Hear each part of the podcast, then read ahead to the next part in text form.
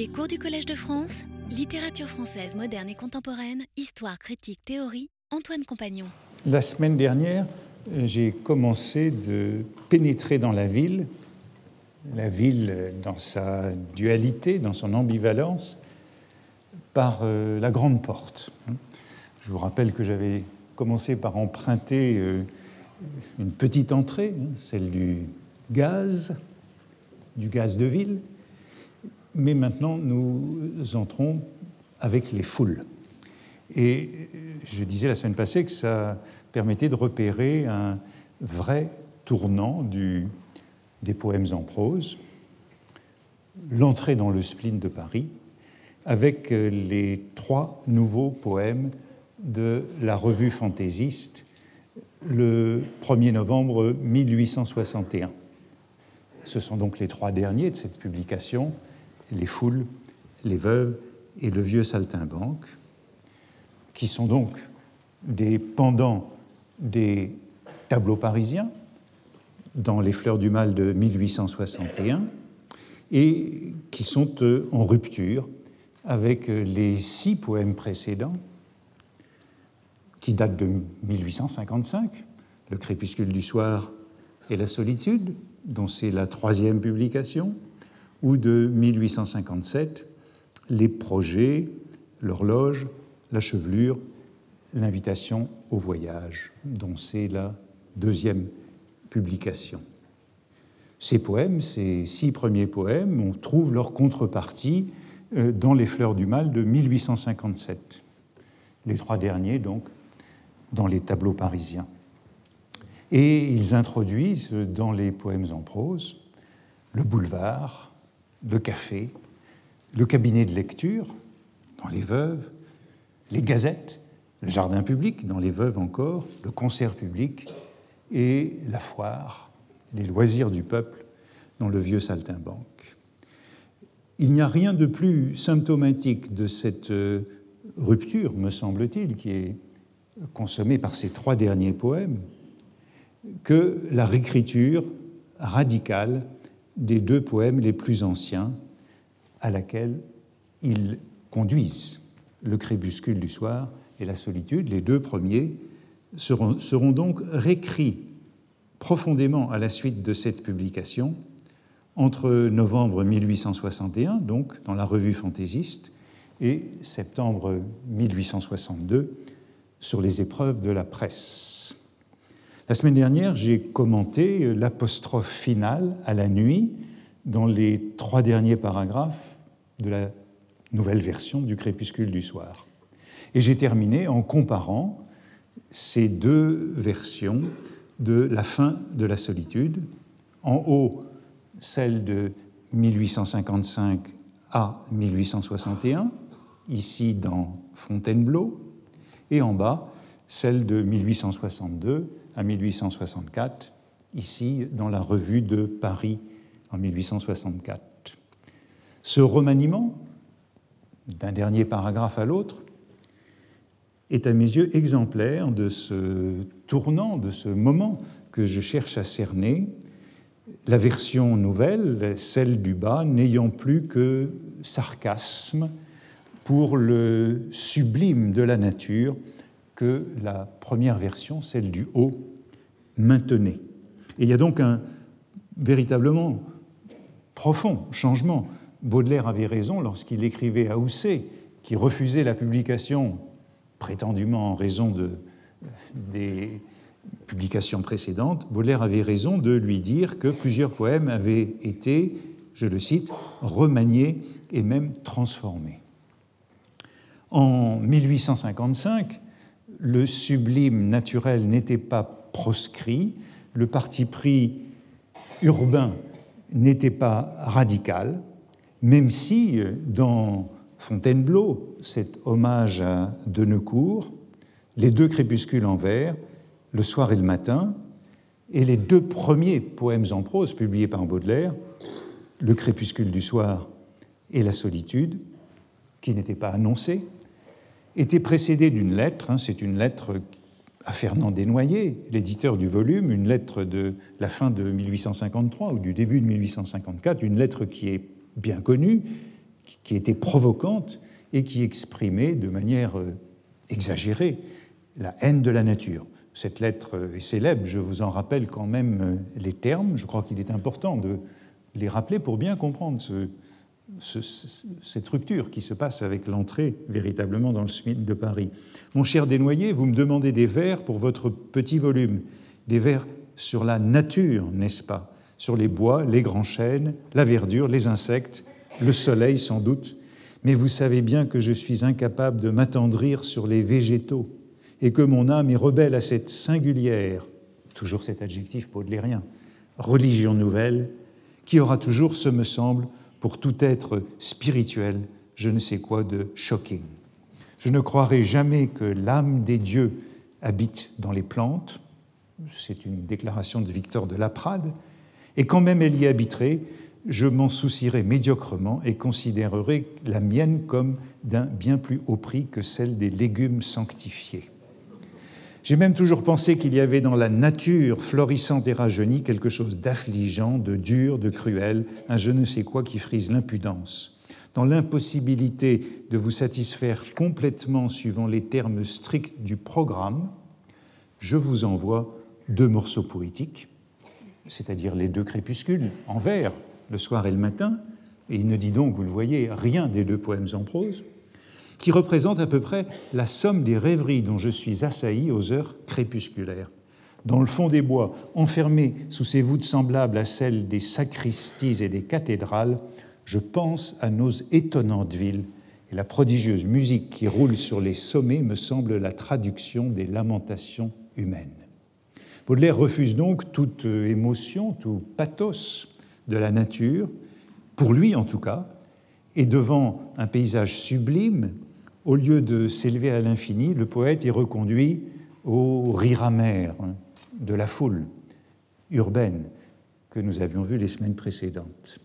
Dans la forêt, et vous voyez qu'on est très loin des forêts de symboles de correspondance, et c'est pourquoi Claude Pichois avance que cette lettre je le cite, n'exprime pas les sentiments profonds de Baudelaire, mais plutôt un agacement, une provocation contre la religion nouvelle de la nature.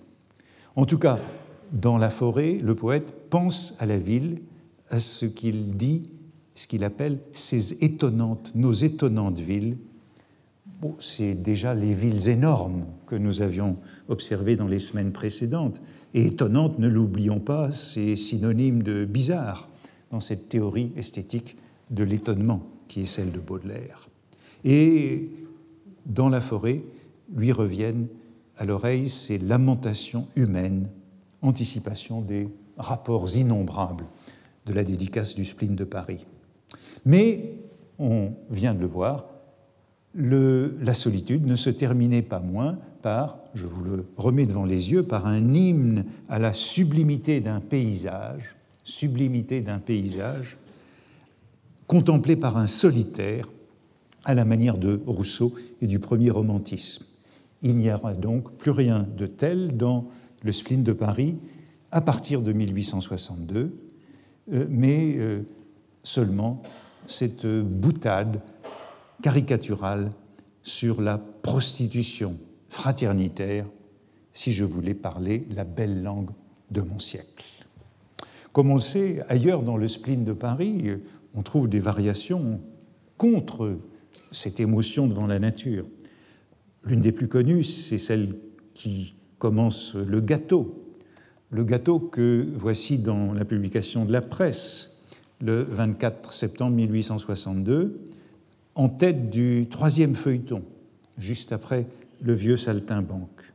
Et Baudelaire s'en prend ici de front à la sublimité du paysage de la montagne dans une parodie du lyrisme romantique et le reniement d'un voyage de jeunesse qu'il avait fait en compagnie de son beau-père dans les Pyrénées en 1838.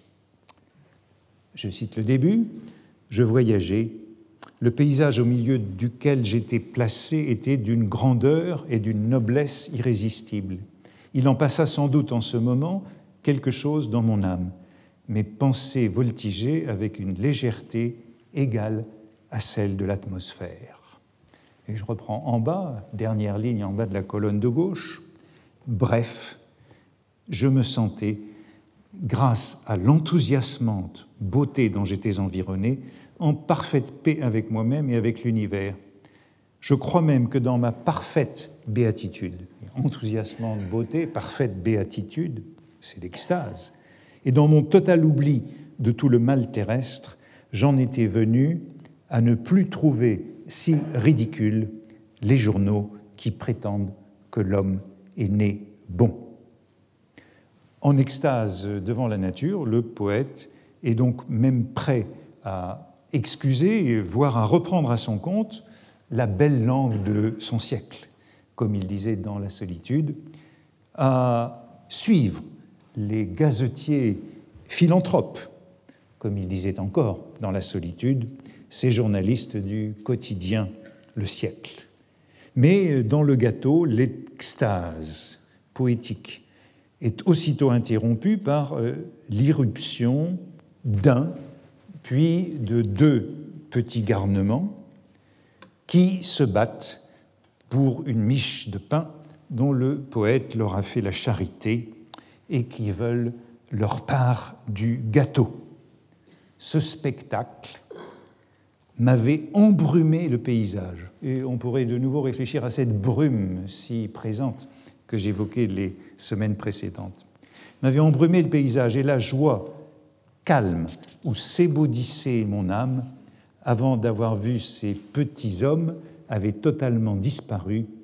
J'en restais triste assez longtemps, me répétant sans cesse Il y a donc un pays superbe où le pain s'appelle du gâteau friandise si rare qu'elle suffit pour engendrer une guerre parfaitement fratricide. La sublimité euh, du paysage ne résiste donc pas à la réalité de la société humaine. La fraternité, ce qui était appelé dans la première version de la solitude les agapes fraternelles, s'inverse instantanément en une guerre parfaitement fratricide. Comme si cette guerre fratricide était la vérité destructrice de l'homme, celle du péché originel, d'Abel et de Cain, modèle de cette fraternité fratricide. C'est un exemple de la totale répudiation de la nature chez le dernier Baudelaire, faisant de la perpétuation de la violence le principe de l'existence et refusant tout idéalisme politique ou moral jugé sans prise sur la réalité de l'histoire et de la société. Souvenons-nous ici de Joseph de Maistre, dans les considérations sur la France, il n'y a que violence dans l'univers. Mais nous sommes gâtés par la philosophie moderne qui a dit que tout est bien, tandis que le mal a tout souillé. Il n'empêche, hein, et c'est cette ambivalence euh, que j'évoque à propos de chacun de ces objets modernes, il n'empêche que même le chaos et l'immensité urbain, souvenez-vous de la phrase des notes diverses sur l'art philosophique que je citais la semaine passée, hein. le vertige senti dans les grandes villes est analogue au vertige éprouvé au sein de la nature, délice du chaos et de l'immensité.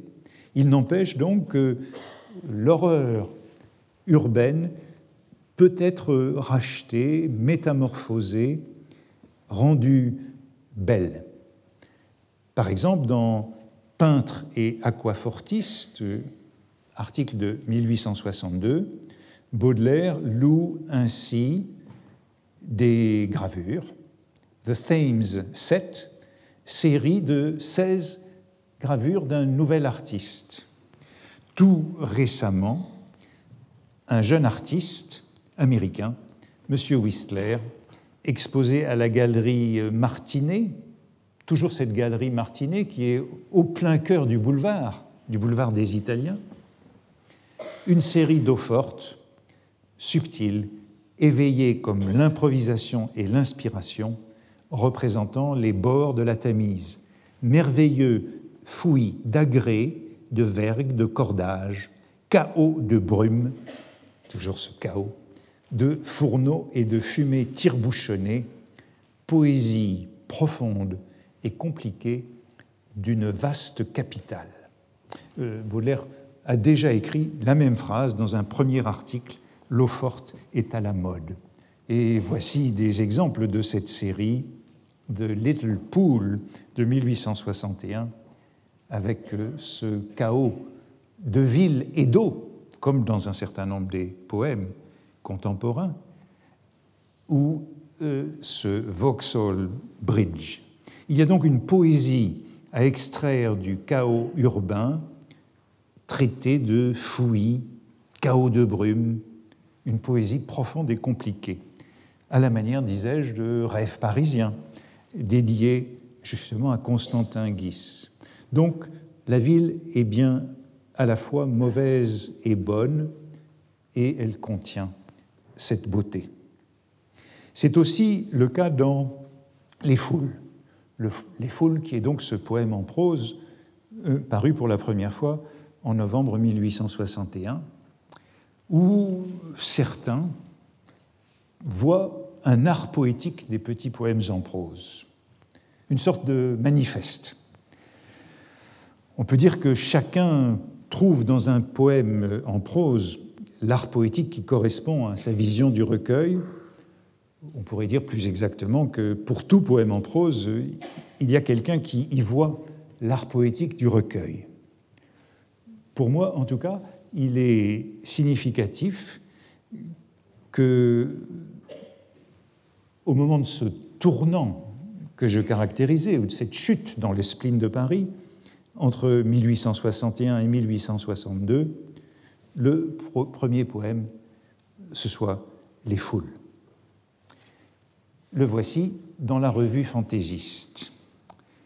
C'est un rare, probablement unique texte dans le spleen de Paris, sans intrigue, ni anecdote, ni personnage, ni première personne. La première personne en est totalement absente. C'est donc un essai au fond comme la solitude.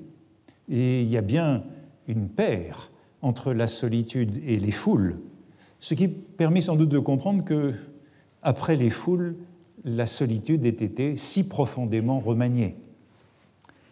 C'est donc un cas unique d'essai, mais la solitude était un essai à la première personne.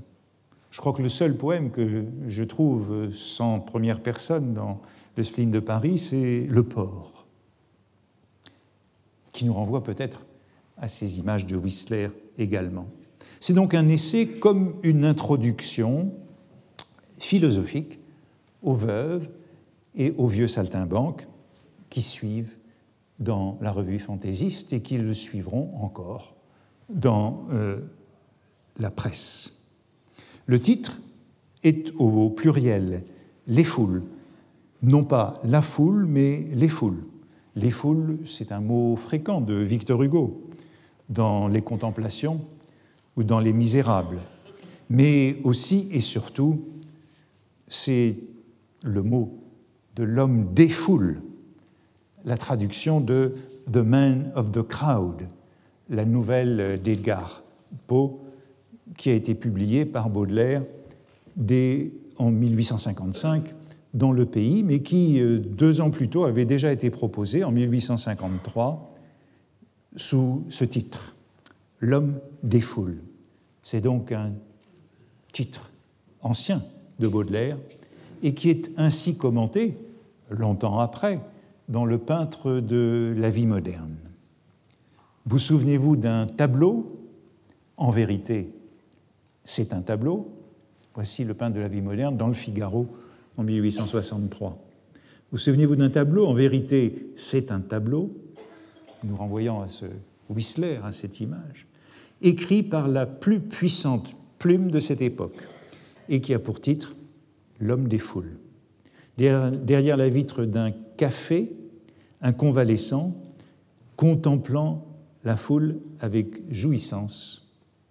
Je reviendrai sur la jouissance et la foule à propos du poème En prose les foules, se mêle par la pensée à toutes les pensées qui s'agitent autour de lui. Revenu récemment des ombres de la mort, il aspire avec délice, et aussi les délices, tous les germes et tous les effluves de la vie. Comme il a été sur le point de tout oublier, il se souvient et veut avec ardeur se souvenir de tout. Finalement, il se précipite à travers cette foule à la recherche d'un inconnu dont la physionomie entrevue l'a, en un clin d'œil, fasciné. La curiosité est devenue une passion fatale, irrésistible. Le conte des nouvelles, histoires extraordinaires, euh, traduites par Baudelaire, porte donc sur la jouissance de la foule et il est bien connu. Au café, le narrateur d'Edgar Poe interrompt la lecture de son journal. Il y a le journal aussi dans cette scène. Il y a le journal, il y a le café et il y a la foule. Tous ces éléments euh, qui nous ont intéressés jusqu'ici. With a cigar in my mouth and a newspaper in my lap, I had been amusing myself for the greater part of the afternoon, now in poring over advertisements, now in observing the promiscuous company, Baudelaire traduira la société mêlée, in the room, and now in peering through the smoky panes into the street. L'homme des foules est donc en train d'observer les passants, ce qu'il appelle, à travers la vide du café, ce tumultueux océan de têtes humaines me remplissait d'une délicieuse émotion toute nouvelle. En anglais, Poe écrivait The tumultuous sea of human heads filled me, therefore, with a delicious novelty of emotion. Il y a donc déjà cette union, en quelque sorte magique ou mystique, entre l'homme et la foule. Puis ce narrateur de Pau identifie un individu, un homme dans la foule. Cette foule qui est à la fois un tout et qui est faite d'individus, comme la fourmilière. Il le suit toute une nuit avant d'abandonner cet avatar du juif errant et ce modèle des sept vieillards. Ce vieux homme, ce sont les derniers mots du conte, me dis-je à la longue, est le type même, et le type est le génie du crime profond. Il refuse d'être seul, il est l'homme des foules. The old man, en anglais, I said at length, is the type and the genius of deep crime. He refuses to be alone. He is the man of the crowd. Le pluriel choisi par euh, Baudelaire Voici le poème dans la presse cette fois, le pluriel, dans le quotidien à grand tirage, le pluriel choisi par Baudelaire pour traduire euh, crowd représente une décision forte, capitale. Il me semble que traduisant au pluriel, cela fait du titre euh, un concept euh, théorique, une notion sociologique avant la lettre, non pas la foule, mais les foules. L'homme des foules est d'emblée un concept bien plus que the man of the crowd. Un être collectif, un fait social, historique, civilisationnel, bien avant la psychologie des foules de Gustave Le Bon à la fin du siècle. Dans le poème en prose, le mot figurera ensuite au singulier. Voici le premier paragraphe il n'est pas donné à chacun de prendre un bain de multitude. Jouir de la foule est un art, et celui-là seul peut faire, aux dépens du genre humain, une ribotte de vitalité à qui une fée a insufflé dans son berceau le goût du travestissement et du masque, la haine du domicile et la passion du voyage. Trois expressions provocantes dans cet incipit. Cet incipit. bain de multitude, jouir de la foule et ribote de vitalité. Premièrement, ce bain de multitude, expression, on le sait, qui avait déplu à Sainte-Beuve. Euh, Baudelaire, trois ans plus tard, le 4 mai 1865, dans une lettre à Sainte-Beuve, évoque la lenteur avec laquelle lui viennent ces poèmes en prose. Et il dit Hélas, les poèmes en prose sont bien attardés. Je n'en suis qu'à 60. En vérité, il y en aura 50 publiés de manière posthume. On a dit qu'il y en aurait eu 70 à la mort de Baudelaire. Je n'en suis qu'à 60 et je ne peux plus aller. J'ai besoin de ce fameux bain de multitude dont l'incorrection vous avait justement choqué. Pourquoi fameux? Peut-être parce qu'il vous avait choqué. On peut aussi s'intéresser à ce verbe avec ce choc qu'il contient. Et justement choqué, parce que telle était bien l'intention de Baudelaire, que ce bain de multitude choque le lecteur. Arrêtons-nous un instant sur cette expression, qui est bien sûr une autre forme de l'analogie entre la mer et la foule. The tumultuous sea of the crowd, comme disait Edgar Poe, c'est encore un indice de cette liquéfaction de la foule. Sainte-Beuve jugeait l'expression incorrecte sans doute parce que le sens figuré de ce mot bain était tout à fait rare au XIXe siècle. Selon le grand dictionnaire universel, le Larousse du XIXe siècle, figurait sous le mot euh, bain, figurait, au sens figuré, contact moral, impression générale dans laquelle l'âme se trouve comme plongée. Et le Larousse du XIXe siècle citait comme exemple, trois exemples, Bain de délices, Mercier, Bain de misère, La Châtre, économiste, et Bain de sang, Balzac. L'usage du mot est en général concret, comme dans Bain de mer, Bain de mer, qui est le modèle, Bain de pied ou Bain de siège. Il y a donc dans ce bain de multitude une exagération un grossissement, quelque chose de caricatural. Mais ce déplacement, ce que Baudelaire appelle l'incorrection, cet emploi figuré est aussi fréquent et cher à Baudelaire.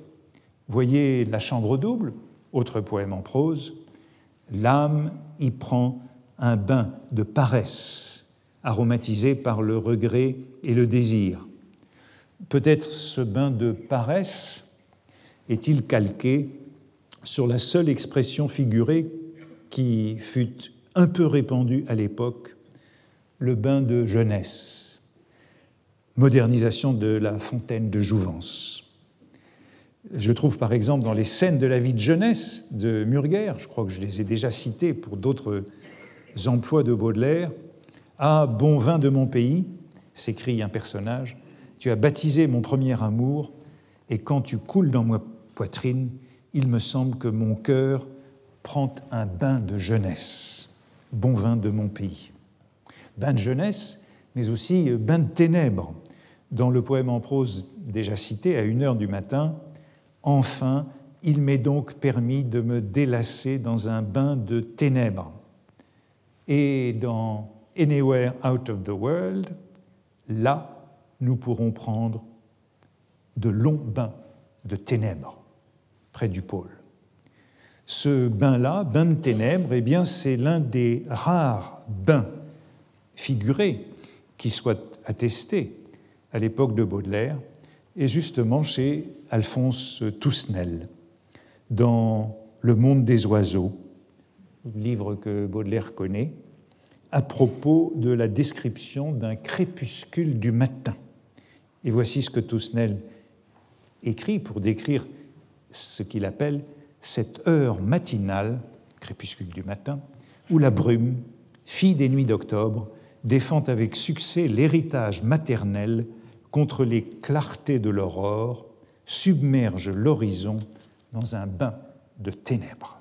Bon, c'est un livre que Baudelaire connaît, euh, qu'il évoque dans une lettre à Tousnel, le tome 2, à propos de l'analogie universelle contre le progrès indéfini.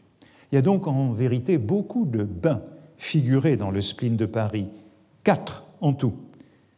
Mais les trois autres, de paresse ou de ténèbres, se situent au plus loin de la foule, au contraire de la foule, comme un refuge contre la foule, dans la solitude de la chambre, dans la solitude de la nuit ou dans celle de l'extrémité du monde près du pôle.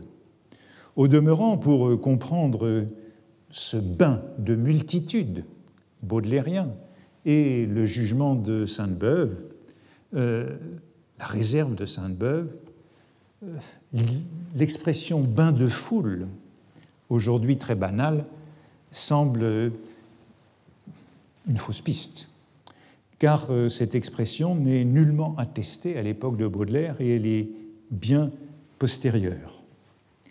Je veux essayer de montrer que bain de multitude, c'est véritablement une transgression. Bain de foule. Selon les petites recherches que j'ai faites, j'en trouve, je le trouve pour la première fois, l'usage chez Émile Hennequin, critique très intéressant de la fin du siècle, meurt, euh, mort prématurément en 1888, et c'est dans un recueil posthume intitulé Écrivain francisé en 1889 à propos de Dickens. Et c'est justement dans un contexte très baudelairien que Hennequin emploie cette expression. C'est donc de Dickens qu'il parle, mais exactement comme Edgar Poe à Londres. Chose plus étrange encore, dit-il, cet écrivain, donc Dickens, qui a passé son enfance à rôder par les rues de Londres et qui, dans son âge mûr, avant de se mettre à une de ses œuvres, éprouvait le besoin de parcourir la ville, de prendre un bain de foule, donne de cette désolante et monumentale métropole une image qu'Hennequin juge déformée et grotesque. Or, Hennequin, qui emploie, à mon sens, le premier, cette expression de bain de foule, eh bien, c'est le traducteur des contes grotesques de Poe. C'est celui qui a continué les traductions de Baudelaire. Et dans, cette, dans la préface de sa traduction d'Edgar Poe, des contes grotesques, il fait l'éloge de la langue de Baudelaire, traducteur. Dans un autre de ses livres posthumes, le second, euh, quelques écrivains français, parallèles aux écrivains euh, francisés, son baudelairisme ne fait pas de doute. Ainsi, Bain de Foule n'entre pas dans la langue avant la fin des années 1880 et sous une plume très baudelairienne. Avant cette date, l'expression la plus voisine que j'ai trouvée de celle de Baudelaire, c'est dans une lettre de Mallarmé, de 1864 à son ami Henri Casalis. Mallarmé est à Tournon, où il s'ennuie et où la grande ville lui manque. Il écrit à Casalis L'âme passive, malade, affaiblie, impuissante, qui, excitée à chaque instant par le contact de Paris et se retrempant dans le grand bain des foules, peut faire de grandes choses. Celle-là meurt en province, dans un village misérable et n'offrant pas même les distractions du corps. Ben, là aussi, le grand bain des foules, employé par Mallarmé en 1864, vient manifestement de Baudelaire, car la lettre est très inspirée de lui et un peu plus haut, Mallarmé avouait Je n'ai pas écrit depuis longtemps à Casalis parce que le spleen m'a entièrement envahi. Bref, on ne trouve pas de bain de foule et fort peu de bains de métaphorique avant Baudelaire, lequel a une forte propension à donner au bain un sens figuré, comme encore dans le signe des tableaux parisiens, près d'un ruisseau sans eau, la bête ouvrant le bec, baignait nerveusement ses ailes dans la poudre et disait, le cœur plein de son beau lac natal, Oh, quand donc pleuvras-tu, quand tonneras-tu, foudre Quant au terme multitude, de ce bain de multitude qui choquait Sainte-Beuve, il mérite aussi qu'on en dise euh, un mot sur la foule vue comme euh, multitude, c'est-à-dire par opposition au peuple, car la multitude n'a pas de volonté qui lui soit propre. La multitude, c'est le peuple sans la volonté.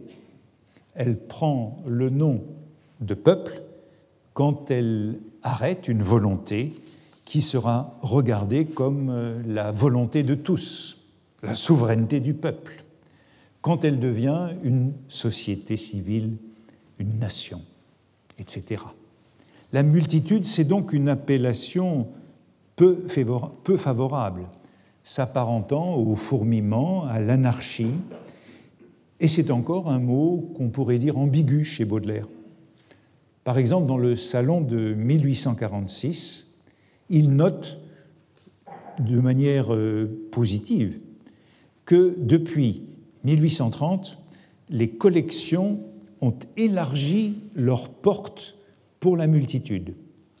Autrement dit, euh, on admet euh, le peuple dans les collections, si multitude semble ici neutre et représenter la démocratisation de l'art.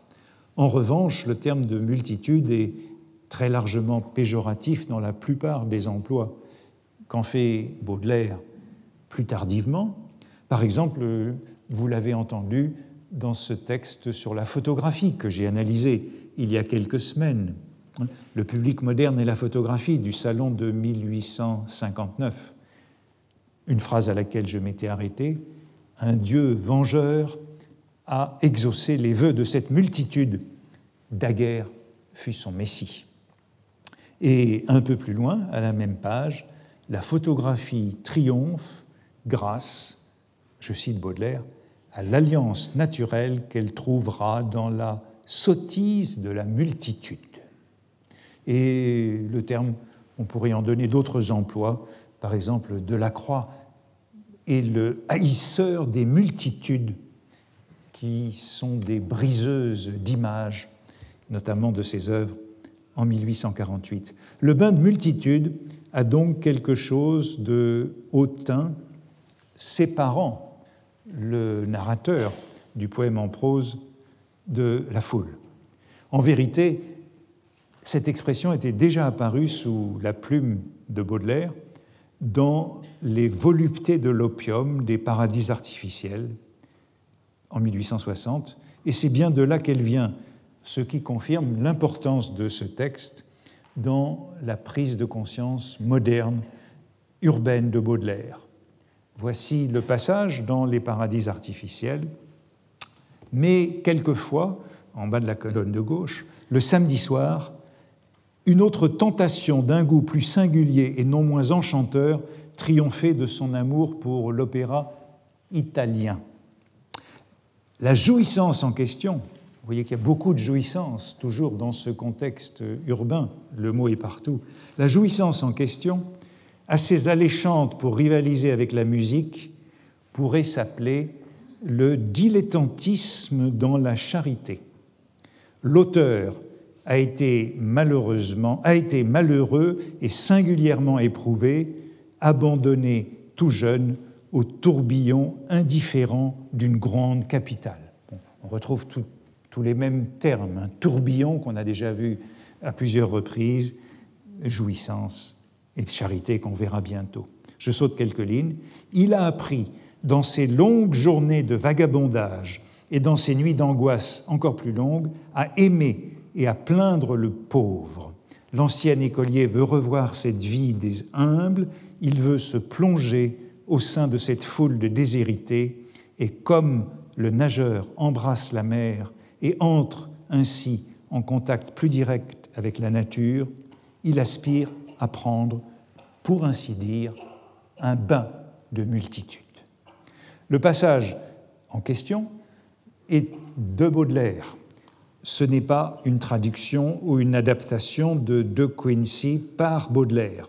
C'est un passage original qui commente et qui justifie par une comparaison l'expression bain de multitude, qui cette fois est avancée avec précaution, pour ainsi dire, ce qui est bien reconnaître l'audace qu'elle représente. Et la métaphore est expliquée, développée, se plonger au sein de cette foule comme le nageur embrasse la mer, avec des échos manifestes de l'homme et la mer. Tu te plais à plonger au sein de ton image. La mer, avant la foule, c'est donc déjà un miroir de l'homme. Et on retrouve ce miroir évoqué, je crois, lors du premier cours de cette année. La multitude comme euh, liquide, la liquéfaction de la ville dans la foule, cela nous rappelle aussi euh, l'image de la fourmilière. Par exemple, dans ces vers des sept vieillards dont T.S. Eliot nous rappelait Jackson faisait le noyau de la modernité de Baudelaire, fourmillante cité, cité pleine de rêves où le spectre en plein jour raccroche le passant. Seconde expression choquante dans cette euh, incipit des foules, jouir de la foule, a pu aussi faire tiquer Sainte-Beuve. Et je l'ai dit, les mots jouir et jouissance sont très fréquents sous la plume de Baudelaire, à chaque fois qu'il s'agit de la ville, et ils sont très fréquents dans le spleen de Paris. La semaine passée, je notais l'abondance du terme, euh, des termes renvoyant à l'explosion. Au fond, explosion et jouissance sont les termes parmi les plus abondants de ce recueil comme dans le mauvais vitrier, qu'importe l'éternité de la damnation à qui a trouvé dans une seconde l'infini de la jouissance. C'est un mot de Baudelaire. Hein. Euh, par exemple, sur cet étonnement qui est son concept esthétique, l'étonnement est une des grandes jouissances causées par l'art et la littérature ou encore dans le peintre de la vie moderne, à propos de Guis dans la ville, le convalescent jouit au plus haut degré, comme l'enfant, de la faculté de s'intéresser vivement aux choses, même les plus triviales en apparence. Enfin, troisième expression choquante de ces quelques lignes d'entrée dans les foules, la ribote de vitalité. Un autre de ces mots décalé ou discordant. Il y a trois chocs répétés dès ces premières lignes. Ribote, mot vieilli ou populaire pour euh, une beuverie ou une ivresse, une débauche ou une orgie. On retrouvera les termes, les termes vont revenir. Ivresse et orgie de la foule. Ribote de vitalité désigne cette énergie du narrateur, par exemple encore dans Le mauvais vitrier, ou euh, dans Le vieux saltimbanque, je crois que je citais justement l'expression la semaine passée, partout l'explosion frénétique de la vitalité. Et ribote, ben, c'est aussi un terme que Baudelaire aime bien. Euh, dans L'œuvre et la vie de, de Lacroix, en 1863, le contexte est voisin, puisque c'est les rapports de, de Lacroix et de la foule. De Lacroix, qui est un homme de la Tour d'Ivoire, qui se retire de la foule, et Baudelaire dit que Delacroix se livre à de véritables ribottes de travail. Véritable, pour bien désigner qu'il s'agit euh, d'une métaphore. Véritable ribotte de travail dans la solitude de sa tour d'ivoire, pour cet homme qui aurait pu avoir pour devise Audi profanum vulgus. Puis, deuxième paragraphe des foules, multitude, solitude, termes égaux et convertibles par le poète actif et fécond. Qui ne sait pas peupler sa solitude ne sait pas non plus être seul dans une foule affairée.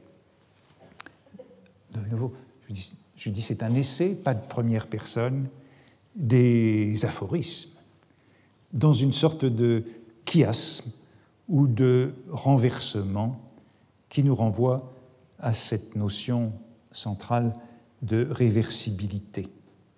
Le poète sait être seul dans la foule et préserver son identité parce qu'il sait être nombreux dans la solitude, par l'imagination.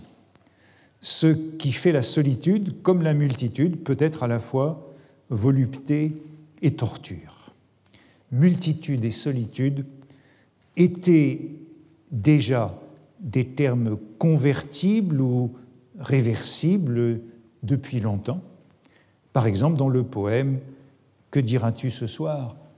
Pauvre âme solitaire, qui est le poème 42 des Fleurs du Mal, que ce soit dans la nuit et dans la solitude, que ce soit dans la rue et dans la multitude, son fantôme dans l'air danse comme un flambeau. Quand Baudelaire parle des ribottes de travail de Delacroix, immédiatement avant ou après, je ne sais plus, cette remarque appelle la même opposition entre solitude et multitude, cette fois d'après une citation d'Emerson The one prudence in life is concentration, the one evil is dissipation. Bon, cela nous renvoie évidemment à un thème qui est récurrent dans les journaux intimes au premier feuillet des fusées le jeu de la concentration productive et de la déperdition, au premier feuillet de Mon cœur mis à nu, celui de la vaporisation et de la centralisation du moi. Derrière cette réversibilité de la solitude et de la multitude, ou encore de la rue et de la nuit, tous les termes peuvent s'échanger, de la solitude peuplée et de la multitude solitaire comme euh, une sorte de sous-texte, il y a un mot qui émerge, puisque tout cela revient dans le peintre de la vie moderne, à propos de Constantin Guis, qui est décrit comme l'homme des foules. Ainsi, il va, il court, il cherche. Que cherche-t-il? À coup sûr, cet homme tel que je l'ai dépeint, ce solitaire doué d'une imagination active, comme de la croix, toujours voyageant à travers le grand désert d'hommes, a un but plus élevé que celui d'un pur flâneur, un but plus général autre que le plaisir fugitif de la circonstance. Il cherche ce quelque chose qu'on nous permettra d'appeler la modernité.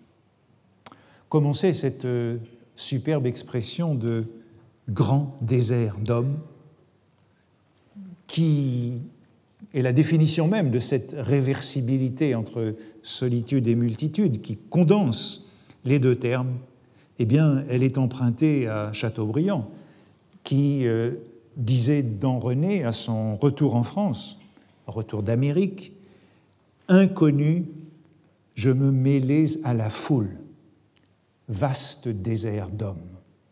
La foule en imposition, vaste désert d'hommes. La foule de Paris, par Chateaubriand, au tout début du XIXe siècle, est déjà perçue comme cet espace de solitude et de multitude. Et on voit cette équivalence des termes ville, mer, désert. Bain de multitude, jouissance de la foule, ribote de vitalité. Baudelaire insiste sur la dimension charnelle de ce rapport du solitaire et de la foule, sur l'ivresse de cette plongée dans la foule. Et voici les troisième et quatrième paragraphe du poème. Le poète jouit de cet incomparable privilège qu'il peut à sa guise être lui-même et autrui. Comme ces âmes errantes qui cherchent un corps, il entre, quand il veut, dans le personnage de chacun. Et puis, au quatrième paragraphe, le promeneur solitaire et pensif tire une singulière ivresse de cette universelle communion. Celui-là qui épouse facilement la foule connaît des jouissances fiévreuses.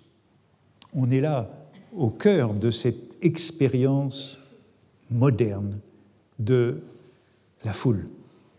Et on passe d'un certain nombre de termes profanes, l'ivresse, la jouissance, la fièvre, à des termes sacrés, comme celui d'universelle communion. En passant, il faut aussi remarquer l'allusion à Rousseau dans Le promeneur solitaire et pensif, et se rappeler que précisément le jour de Noël 1861, Baudelaire écrivait à Housset que l'un des titres possibles de son recueil serait Le promeneur solitaire ou Le rôdeur parisien. Je crois que j'ai commenté ce rôdeur parisien il y a quelques semaines, comment passer, renverser le promeneur solitaire rousseauiste en rôdeur parisien, avec les connotations malignes de ce rôdeur. On passe donc avec cette universelle communion du côté d'une expérience religieuse, d'une expérience euh, sacrée. On trouverait de nombreux échos de cette expérience dans Fusée. Je ne sais plus si j'ai déjà cité ce fragment, ivresse religieuse des grandes villes, panthéisme, moi c'est tous, tous c'est moi, tourbillon. Et on a le même, passage hein, de l'ivresse à la religion. Moi c'est tous, tous c'est moi.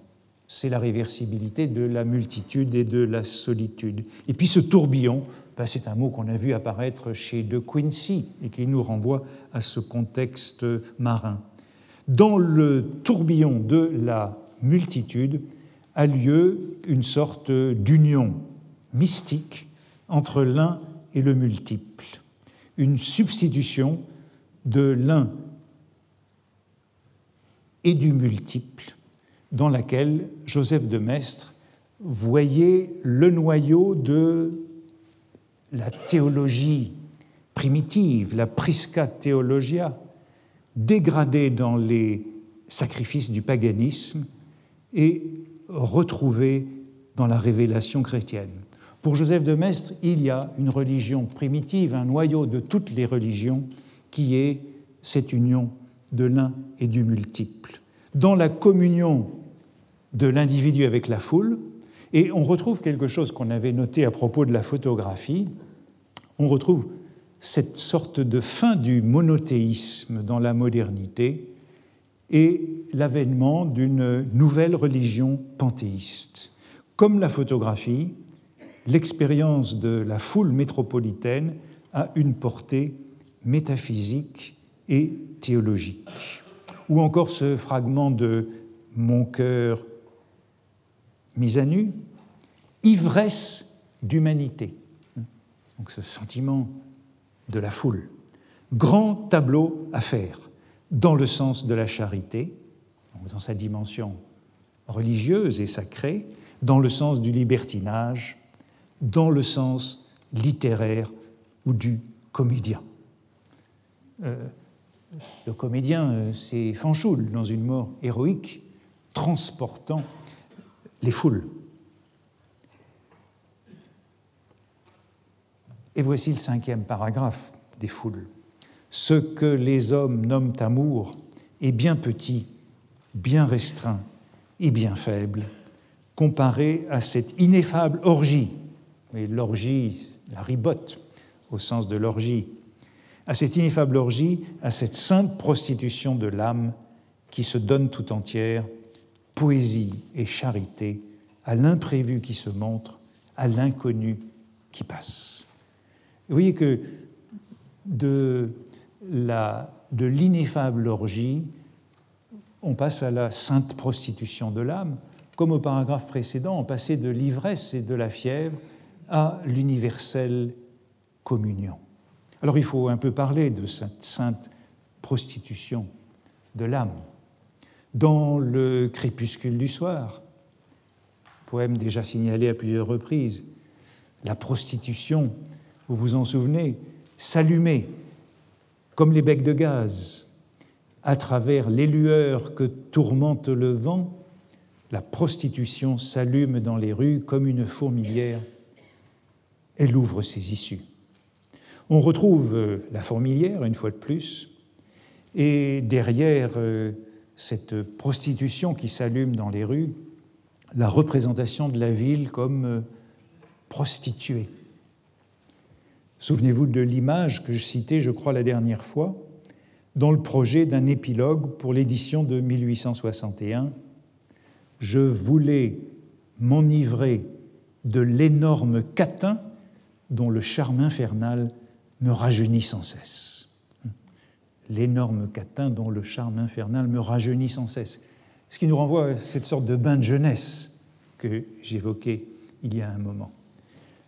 La Paris, la métropole, la capitale, bah, c'est la grande prostituée satanique de l'Apocalypse de Jean. Babylone, la grande, mère des prostituées et des abominations de la terre. Souvenez-vous, elle est assise sur les eaux qui figurent les peuples Babel. Je cite encore l'Apocalypse, les eaux que tu as vues, là où est assise la prostituée, représentent des peuples et des foules et des nations et des langues. Paris, c'est donc euh, Babylone ou Babel, cette grande prostituée, avec de nouveau cette euh, épithète énorme, l'énorme catin, hors norme et hors nombre. Et là aussi, on découvre que la ville moderne, la ville moderne, c'est en somme euh, la ville éternelle. C'est Babel, c'est Babylone. Mais ici, la prostitution devient sainte, mêlant poésie et charité en apposition. Elle se donne tout entière poésie et charité. L'universelle communion du poète avec la foule, l'ivresse de la foule se fait sainte prostitution. L'individualité est submergée, l'égoïsme est sublimé dans l'altruisme, l'activité et la passivité se confondent dans une sorte d'échange imaginaire des identités, comme lorsque Baudelaire dira dans Mon cœur mis à nu, il serait doux d'être alternativement victime et bourreau. Il y a bien d'autres échos que la grande prostituée de l'Apocalypse dans ce déplacement vers la sainte prostitution de l'âme. Et ici encore, il faut revenir à Joseph de Maistre et à sa théorie du sacrifice et de la prostitution sacré, ou encore à Saint Paul, qui compare le Christ à une prostituée spirituelle. Dans La solitude, donc un ancien poème en prose, j'ai déjà cité à plusieurs reprises cette variante finale pour la presse et rester sur épreuve Presque tous nos malheurs nous viennent de n'avoir pas su rester dans notre chambre, dit un autre sage, Pascal, je crois, rappelant ainsi dans la cellule du recueillement tous ces affolés qui cherchent le bonheur dans le mouvement et dans une prostitution que je pourrais appeler fraternitaire si je voulais parler la belle langue de mon siècle. Ce passage qui est réécrit après les foules. Passant de l'universelle communion à la sainte prostitution de l'âme, Baudelaire fait donc allusion à cette doctrine de la prostitution sacrée à laquelle il s'intéresse avec Joseph de Maistre. L'universelle communion, c'est bien la communion des saints, principe de la charité chrétienne dans une interprétation sacrificielle de la prostitution. Voyez que les termes clés ici, ce sont ceux de substitution, de victime substituée, de prostitution et de réversibilité. Dans le sacrifice, la victime est substituée ou prostituée. La théorie du sacrifice, chez Joseph de Maistre, je cite ses éclaircissements sur les sacrifices, la théorie du sacrifice, dit Joseph de Maistre, reposait sur le dogme de la réversibilité. On y croyait comme on a cru, comme on croira toujours.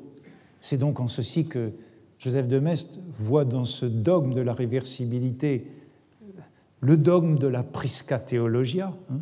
On y a cru comme on y croyait, comme on a cru, comme on croira toujours, que l'innocent pouvait payer pour le coupable.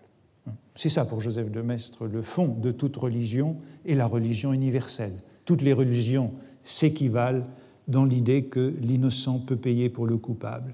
Et Joseph de Maistre dit donc on a fort bien expliqué par ce dogme de la substitution ces prostitutions légales très connues dans l'Antiquité.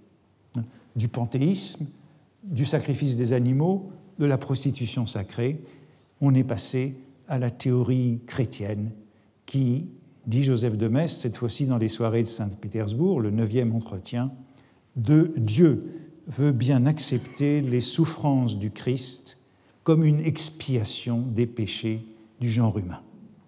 Ainsi, la réversibilité, principe de la substitution, du sacrifice, de la prostitution, de la rédemption christique, c'est pour Joseph de Maistre le dogme universel, aussi ancien que le monde, de la réversibilité des douleurs de l'innocence au profit des coupables. C'est toujours dans les soirées de Saint-Pétersbourg, les hommes n'ont jamais pu douter que l'innocence ne put satisfaire pour le crime. Il me faut arrêter là, mais vous le voyez, dans cette prostitution sacrée, dans cette sainte prostitution de l'âme des foules, il y a à la fois cette dimension, j'ai envie, selon le titre de ce cours, moderne ou ultramoderne, de la vie dans la foule et de la ville comme une fourmilière, mais aussi le renvoi à ce qui est le plus archaïque et pour Joseph de Maistre le plus universel de toutes les religions. Merci. Retrouvez tous les contenus du Collège de France sur www.colège-2-france.fr.